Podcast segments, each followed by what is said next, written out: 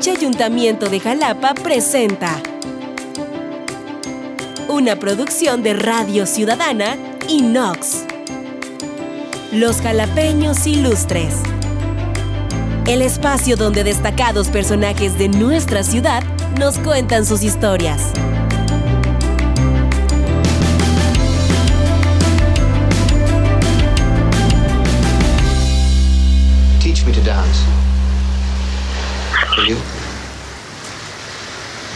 Dance?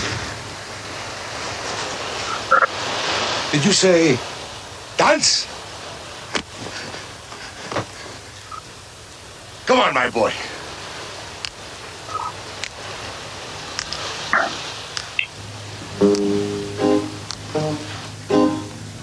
Together.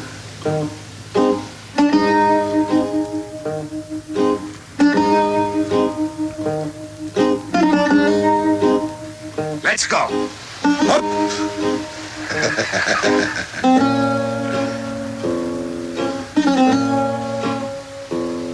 Again.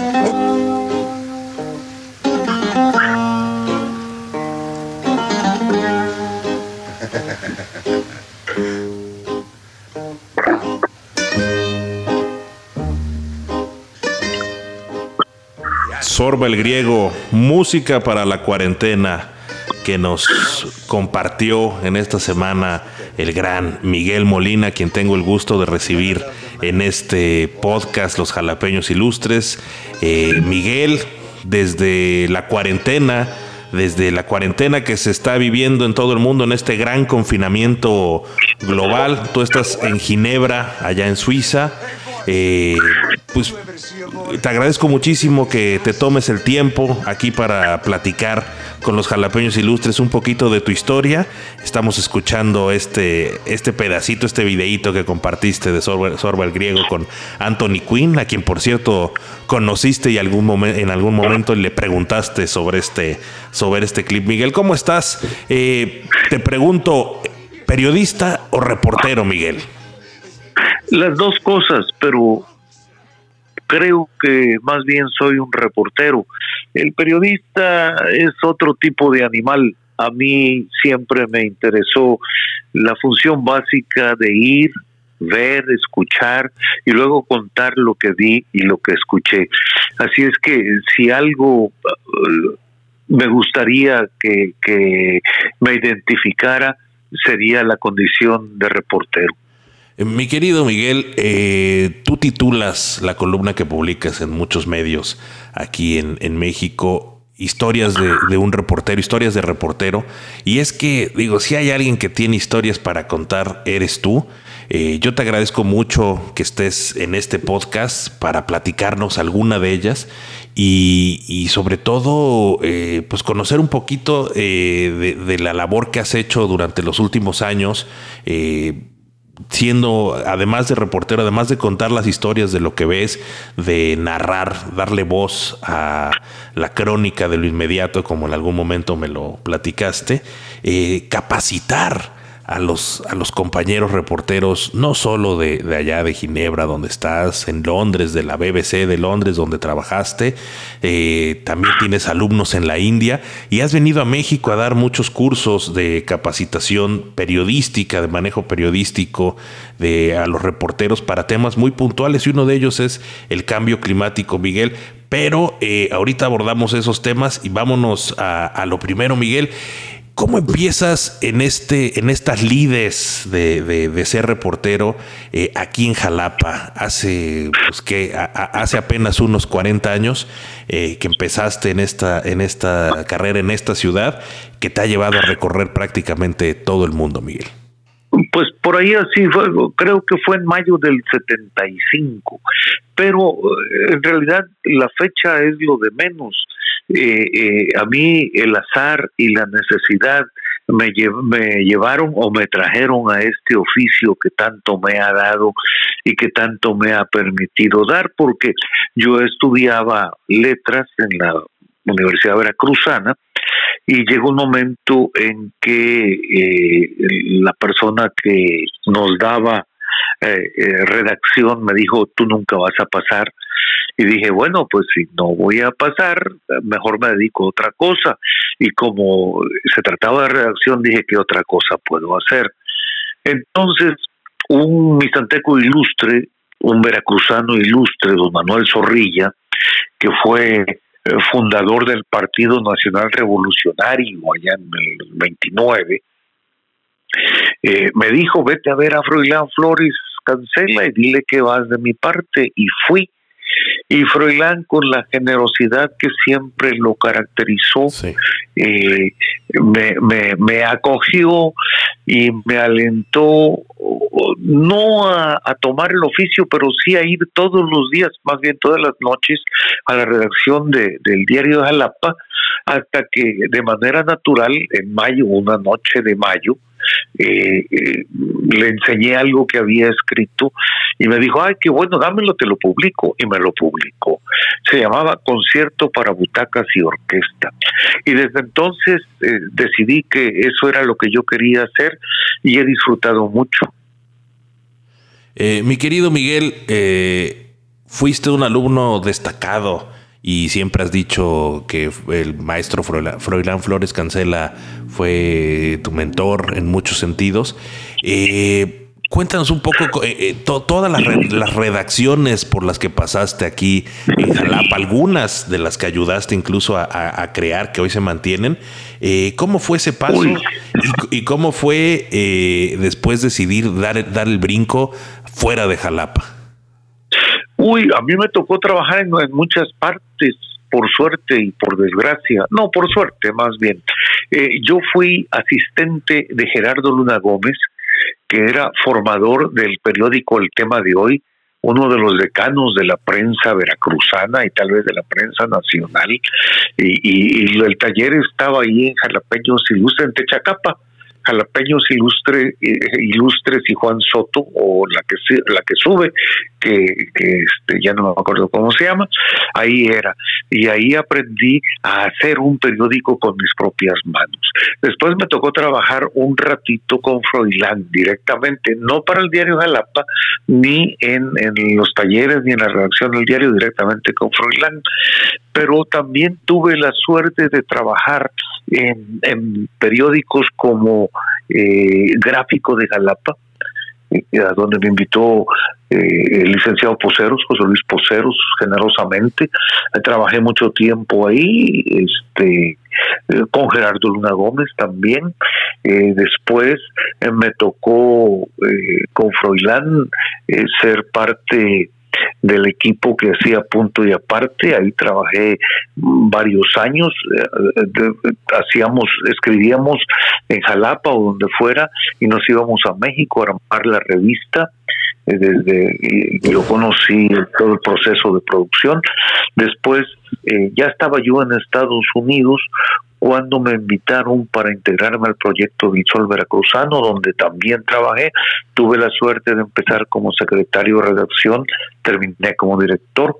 Y en fin, eh, trabajé en, en el diario de la opinión de Los Ángeles, eh, de ahí eh, trabajé en Notimex, donde fui corresponsal en Los Ángeles, luego en El Paso, luego en Montevideo y terminé un día eh, eh, yéndome a, la ciudad de a Jalapa porque no tenía trabajo y ahí encontré un anuncio que decía que la BBC buscaba productores me presenté eh, había amigas que me dijeron tú nunca vas a tener ningún chance porque no tienes título y fue una una convocatoria muy reñida éramos como 300 que nos presentamos al concurso y, me dieron el puesto a mí, entonces me fui a trabajar a, Londres, a la BBC, al Servicio Mundial, un año, me quedé ahí 13 años. Nada más. Y, Nada más. y, bueno, pues lo demás ha sido ir y venir.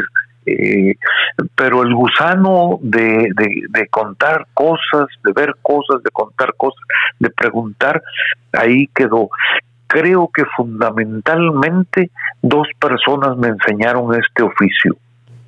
Una, como ya te dije, fue Froilán Flores Cancela, y la otra, que sin saberlo me enseñó, fue Miguel Pérez Melchor, que era mi maestro en la secundaria en Misantla.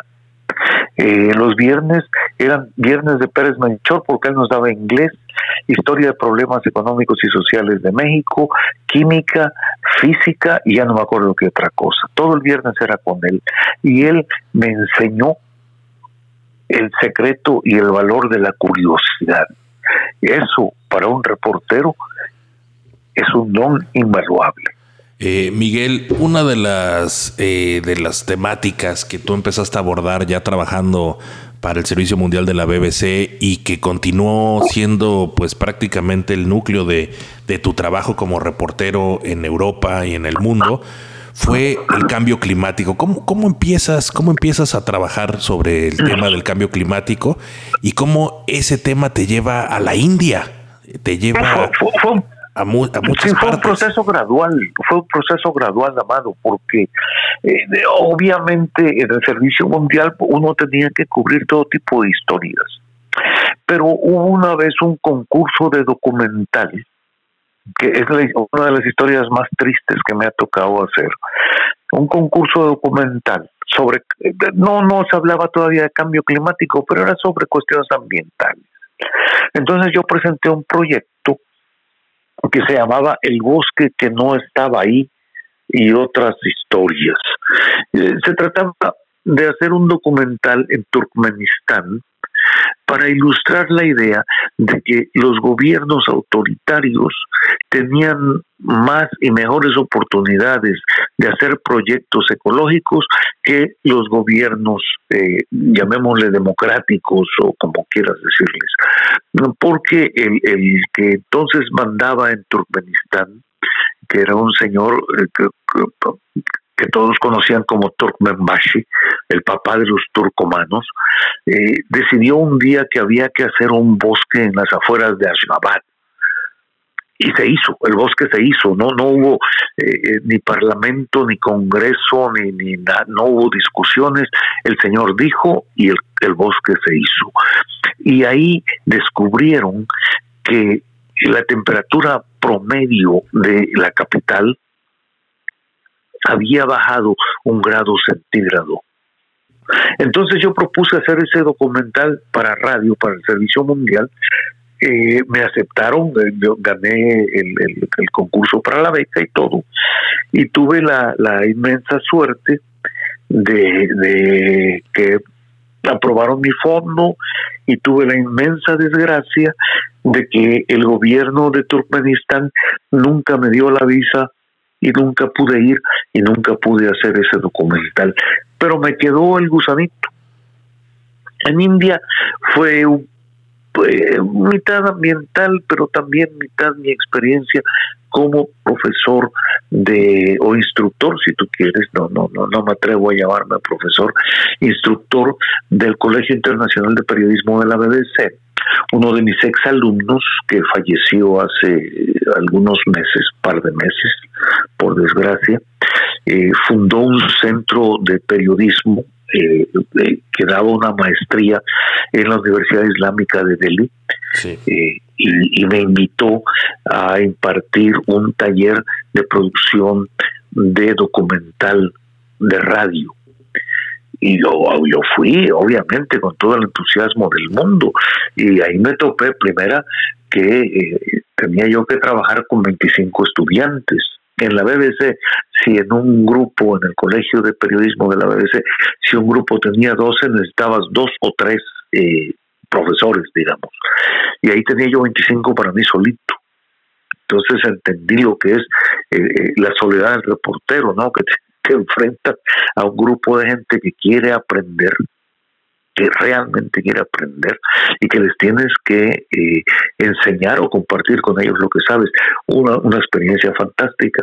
Y a partir de ahí eh, empecé a investigar sobre, sobre el medio ambiente y creo que ya la cosa cobró un aspecto más formal eh, finales de 2008, principios de 2009, que eh, la Cancillería británica, la Secretaría de Relaciones Exteriores o su, equivalente del gobierno británico y eh, la BBC me comisionaron para que fuera yo a Bolivia, a Chile, Argentina y Uruguay para hablar con eh, eh, políticos, funcionarios, legisladores, ONGs, periodistas de estos países y, conversar con ellos sobre el problema del cambio climático porque ese año iba a ser la cumbre de Copenhague.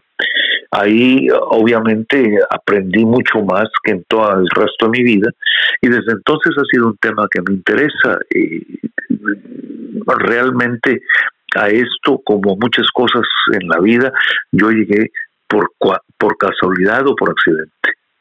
Oye Miguel, eh, pues es que estas historias que, que, cuentas tan interesantes, tan pues que, que, se antojan lejanas para mucho mucha gente que, estamos en el periodismo, que estamos en, el, ahora sí en el en el business de contar historias.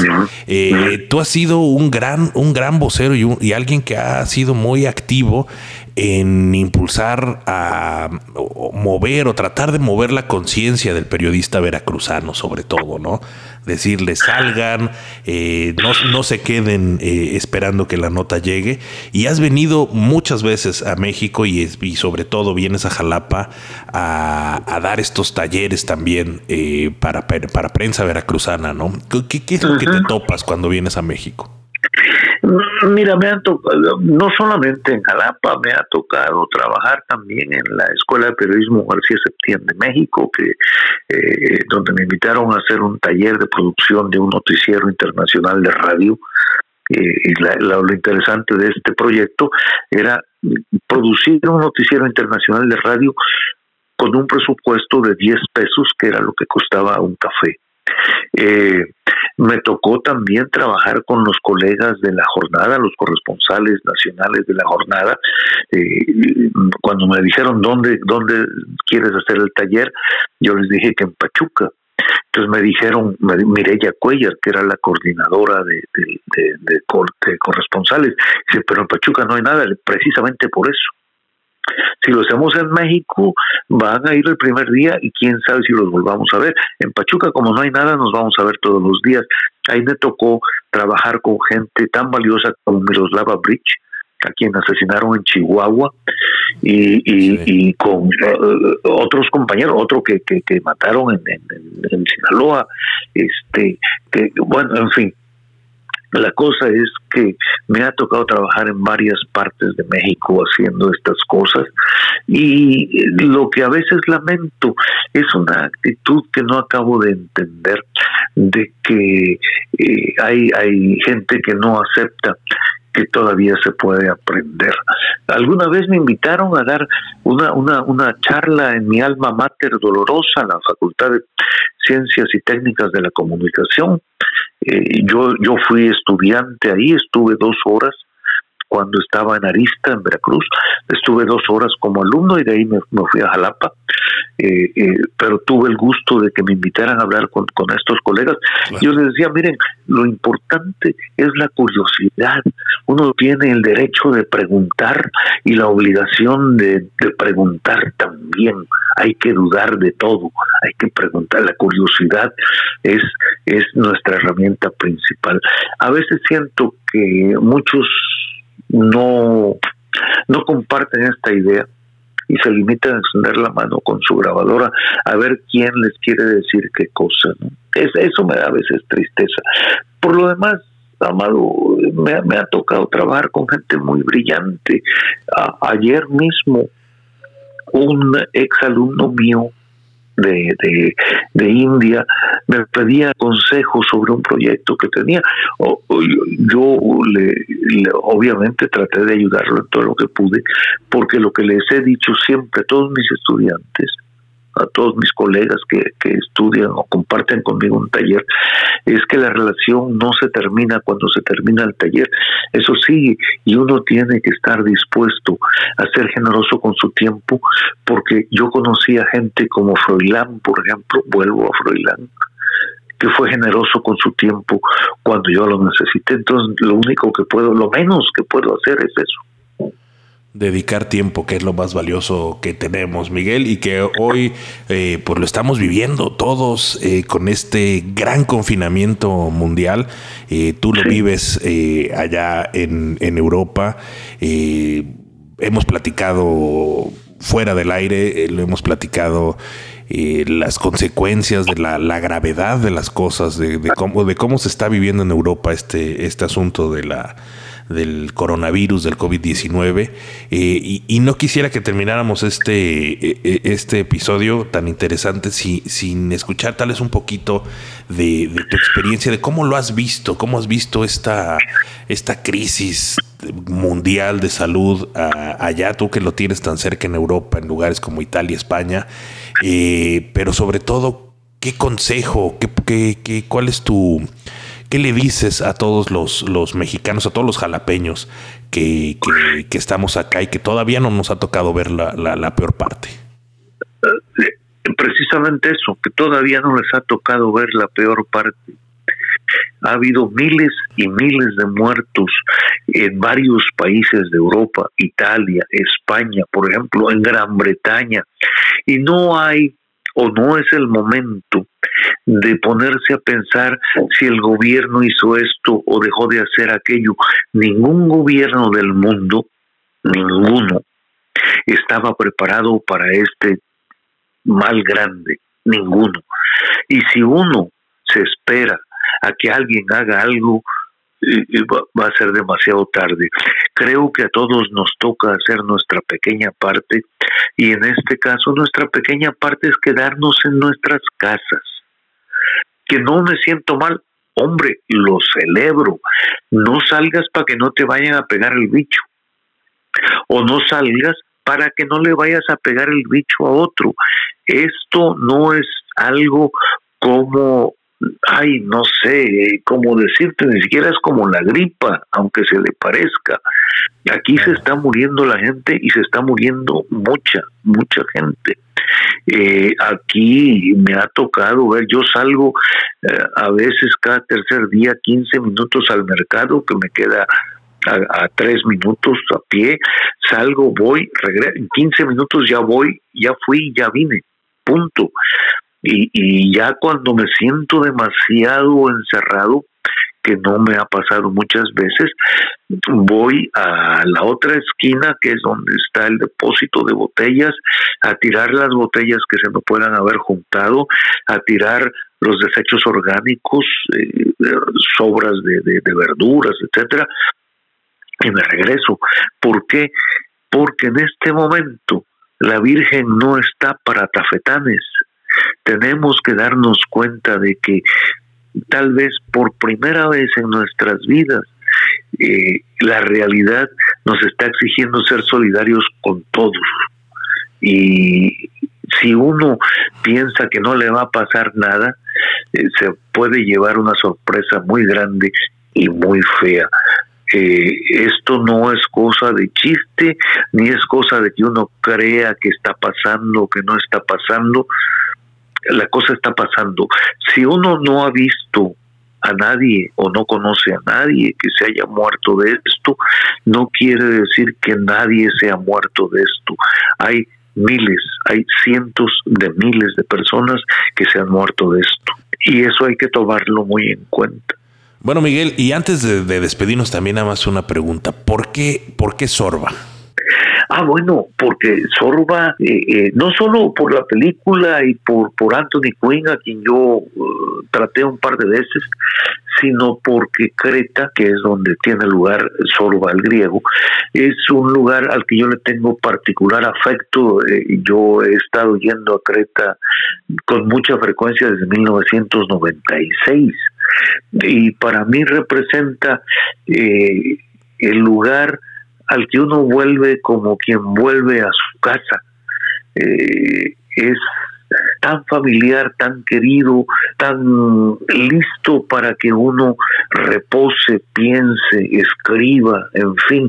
Eh, si algo recuerdo con afecto es eh, sentarme frente al mar en la parte de Creta donde voy, es en el sur de la isla que está muy poco desarrollado, y sentarme frente al mar en las mañanas a tomar el sol hasta que veo pasar el barquito que va de no sé dónde, pero que va a Prevelí, y eso quiere decir que son las once y media de la mañana, y es la hora de levantarse a traer una cerveza. Y ahí se sienta uno hasta que da la una y ya se levanta uno, se va, se sienta, come, etcétera.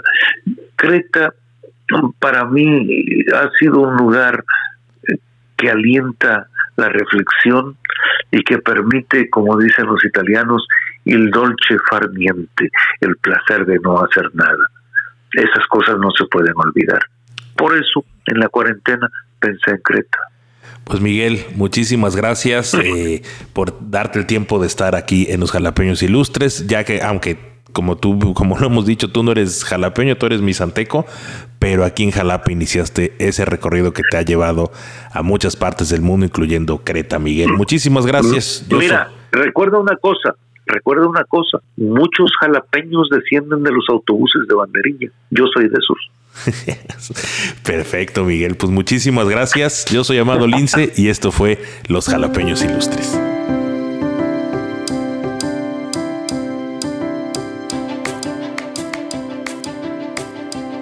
Para Radio Ciudadana, esto fue Los Jalapeños Ilustres. Nos escuchamos la próxima semana.